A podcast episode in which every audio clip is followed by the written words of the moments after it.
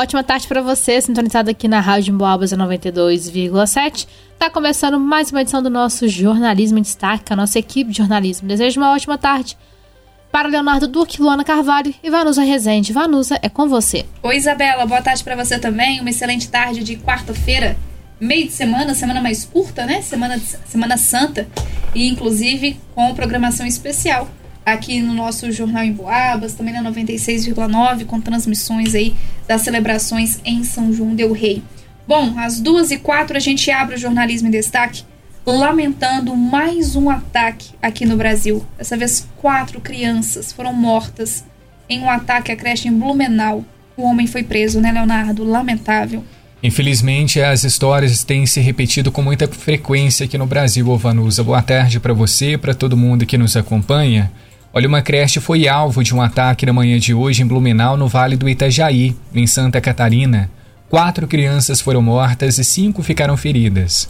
O ataque aconteceu no início da manhã na creche Cantinho Bom Pastor, que fica na Rua dos Caçadores, no bairro Vale. A unidade de ensino é particular.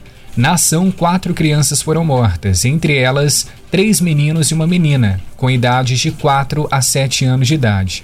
Nós tínhamos duas crianças de 4 anos, uma de 5 e outra de 7. Segundo a polícia, um homem de 25 anos pulou o muro da creche iniciou o ataque contra as crianças com uma machadinha. As vítimas foram atingidas na região da cabeça. Após a ação, ele se entregou no batalhão da polícia. O suspeito tem passagens por porte de drogas, lesão e dano, segundo a Polícia Civil. Após saber dos ataques, os pais das crianças foram ao local. O clima era de desespero.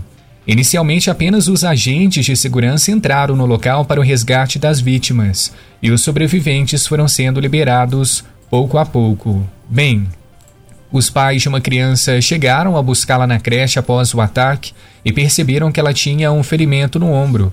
A criança de 5 anos foi levada pelos pais ao Hospital Santa Isabel. Segundo o delegado-geral Ulisses Gabriel, a polícia ainda está sendo apurada se há mais envolvidos no crime. E a Delegacia de Repressão a Crimes de Informática vai apurar se o ataque foi organizado online.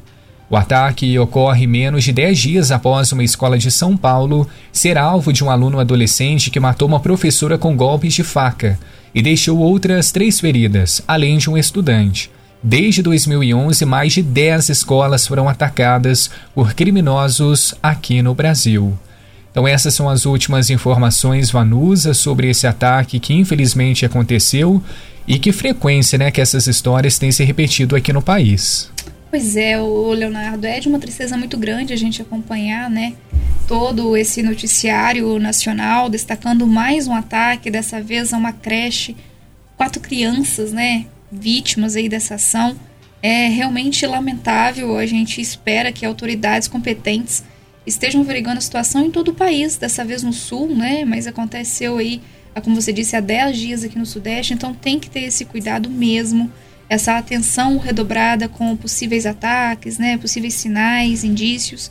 Fica o, sina o, o alerta, inclusive, para São João del Rei, região, né? Aí os profissionais da educação, enfim, caso tenha algum indício, não duvidar, né, acionar a polícia para acionar a investigação. Infelizmente, mais um, um, dia trágico e a gente não pode deixar isso, isso se tornar comum, né? A gente não pode dizer que ah, aconteceu de novo, né, cerca de 10 dias. Não, não é aconteceu de novo, aconteceu e isso é muito grave. E por ser grave, a gente tem que estar de olho, tem que acompanhar e inclusive pedir providências necessárias, né? 2 horas e 8 minutos. No estadual, a Luana fala pra gente que o número de ocorrências com motoristas embriagados subiu quase 30% em três anos aqui no estado. E inclusive fica aí um alerta, né, ô Luana? Feriado, o pessoal vai pegar a estrada e, se beber, não dirija. É, exatamente. Boa tarde, Vanus e aos ouvintes. Infelizmente, o levantamento do Detran aponta que a tendência do aumento permanece em 2023. O aumento de 30% é o resultado da análise que compara os dados de 2022 em relação ao ano de 2020 e mantém a tendência de aumento. Em todo o ano passado, foram 47 mil casos envolvendo motoristas embriagados sob influência de alguma substância psicoativa que causa dependência ou que se recusaram a soprar o bafômetro. Em 2021, foram 40 mil motoristas. Só em 2023, nos três primeiros meses do ano, Minas Gerais, do ano, Minas Gerais registrou 13.254 casos de motoristas com sintomas de embriaguez. O médico Alisson Coimbra afirma que a presença do álcool no organismo compromete a maioria dos sentidos, a visão, a nossa percepção, a capacidade de julgamento. Não existe nível de nenhuma quantidade de álcool que não atrapalhe. A gente tem que entender que, por, men por menor que seja a quantidade de álcool, é proibido dirigir. E a gente ressalta, né, Vanusa, que a mistura entre volante e álcool não é segura em nenhuma circunstância, independente da quantidade de álcool ingerido. Com certeza, ô, Luana. E aí fica aquela reflexão, né? Porque isso que você falou, a quantidade de álcool, a gente sabe que para uns, duas, três latinhas não faz efeito nenhum, né? De, falando de cerveja, que é a bebida mais comercializada.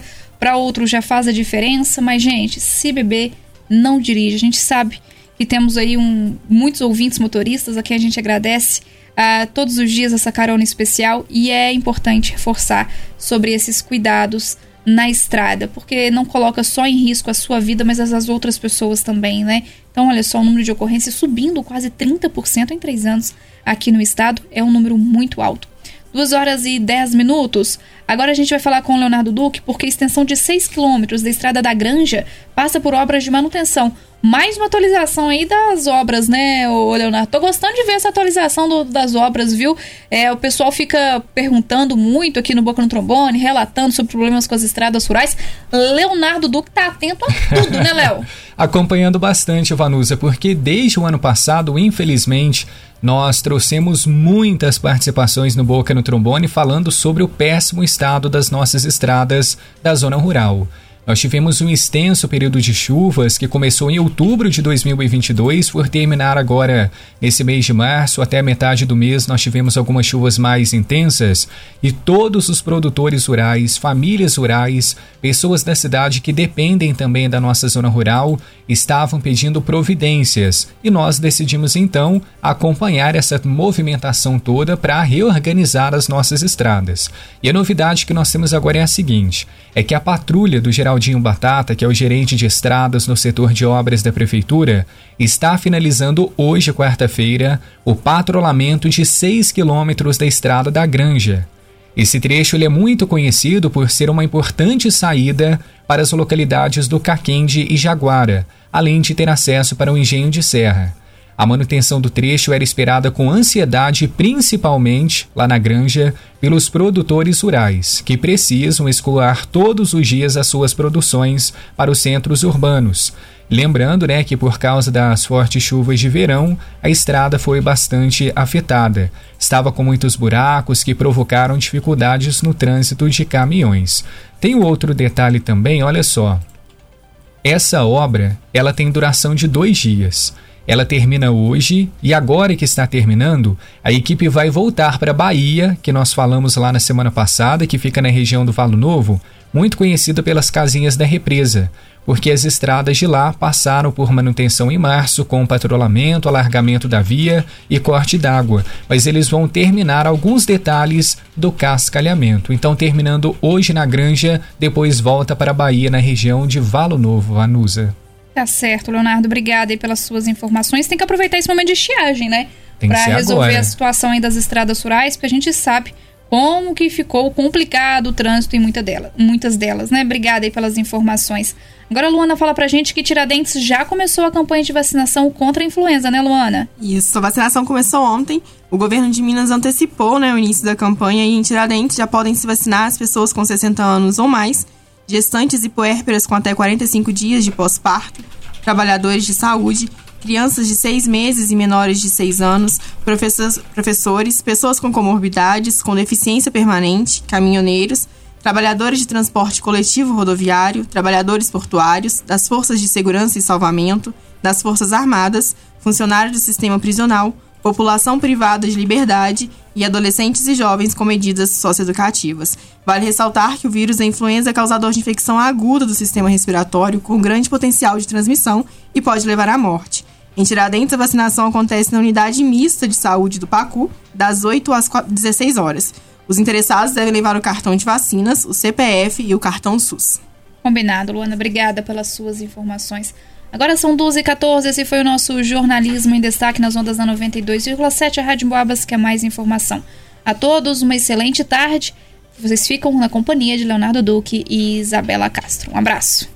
Obrigada, Vanus. Um abraço para você, pro Leonardo, pro Luana e, claro, pros amigos ouvintes aqui na sintonia da 92,7. A gente conta com a sua companhia ao longo de toda essa quarta-feira. Ótima tarde.